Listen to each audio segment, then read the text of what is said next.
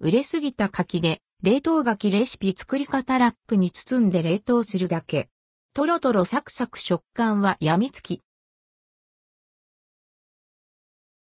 気づいたら、熟しすぎてしまった柿、冷蔵庫にありませんか？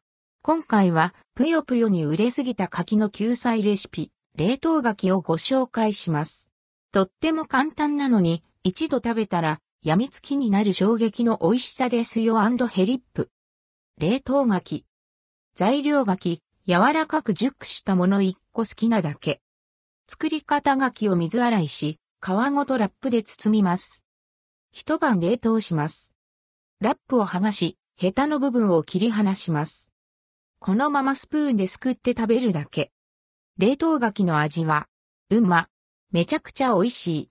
サリッとした氷の口当たりなのに、舌の上でやわくとろけます。トロトロの柿とサクサクのシャーベットのちょうど中間くらいな、いいとこ取りをしたような食感と口どけ。もちろん完熟しているので、甘さも文句なしです。カチコチに固まっていたら、冷凍庫から出して少し常温で置いてから食べるのがおすすめです。柿をわざわざ果熟させたくなってしまうほど美味しいので、ぜひ旬の時期に試してみてくださいね。